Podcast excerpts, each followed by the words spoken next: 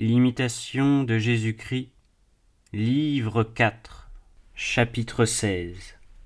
Qu'il faut dans la communion exposer ses besoins à Jésus-Christ et lui demander sa grâce. Voix du disciple.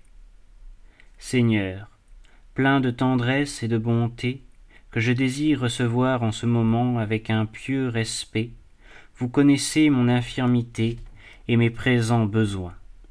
Vous savez en combien de maux et de vices je suis plongé, quelles sont mes peines, mes tentations, mes troubles et mes souillures? Je viens à vous chercher le remède, pour obtenir un peu de soulagement et de consolation.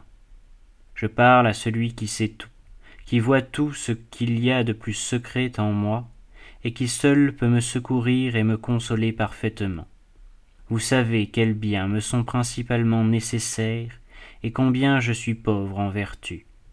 Voilà que je suis devant vous, pauvre et nu, demandant votre grâce, implorant votre miséricorde. Rassasiez ce mendiant affamé, réchauffez ma froideur du feu de votre amour, éclairez mes ténèbres par la lumière de votre présence.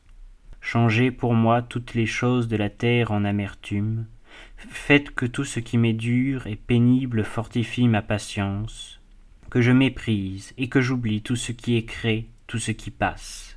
Élevez mon cœur à vous dans le ciel, et ne me laissez pas errer sur la terre. Que, de ce moment et à jamais, rien ne me soit doux que vous seul, parce que vous seul êtes ma nourriture, mon breuvage, mon amour, ma joie, ma douceur et tout mon bien. Oh.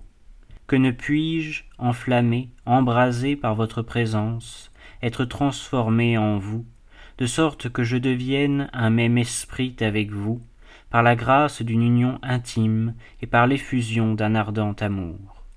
Ne souffrez pas que je m'éloigne de vous sans m'être rassasié et désaltéré, mais usez envers moi de la même miséricorde dont vous avez souvent usé avec vos saints d'une manière si merveilleuse. Qui pourrait s'étonner qu'en m'approchant de vous je fusse entièrement consumé de votre ardeur, puisque vous êtes un feu qui brûle toujours et ne s'éteint jamais, un amour qui purifie les cœurs et qui éclaire l'intelligence. Réflexion. Ce n'est point en nous efforçant d'élever notre esprit à de sublimes pensées que nous recueillerons le fruit de la sainte communion, mais en adorant, plein d'amour, Jésus-Christ en nous, en lui ouvrant notre cœur avec une grande confiance et une grande simplicité, comme un ami parle à son ami.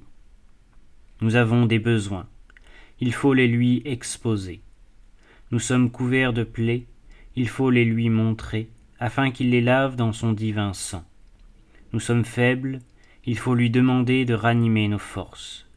Nous sommes nus, affamés, altérés, il faut lui dire Ayez pitié de ce pauvre mendiant de lui découlent toutes les grâces. Écoutez ces paroles. Je suis la résurrection et la vie. Celui qui croit en moi, encore qu'il soit mort, il vivra. Et tout homme qui vit et qui croit en moi ne mourra point à jamais. Croyez-vous ainsi Ô chrétien, je ne te dis plus rien. C'est Jésus-Christ qui te parle en la personne de Marthe. Réponds avec elle. Oui, Seigneur, je crois que vous êtes le Christ Fils du Dieu vivant, qui êtes venu en ce monde. Ajoutez avec saint Paul, afin de sauver les pécheurs, desquels je suis le premier. Crois donc, âme chrétienne, adore, espère, aime. Ô Jésus, ôtez les voiles et que je vous voie. Ô Jésus, parlez dans mon cœur et faites que je vous écoute. Parlez, parlez, parlez, il n'y a plus qu'un moment.